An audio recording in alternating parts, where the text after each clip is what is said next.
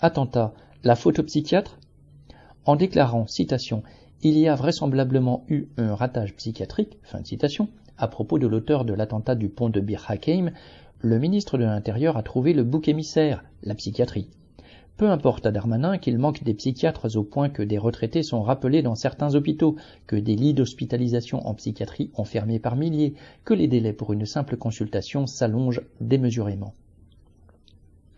Il y a un an, une grève des psychiatres hospitaliers avait tiré le signal d'alarme. L'un d'entre eux dénonçait le fait que, citation, rien qu'en Île-de-France, 60 000 à 70 000 personnes, dont au moins 60% sont des malades mentaux, errent en dehors de toute institution et de tout domicile.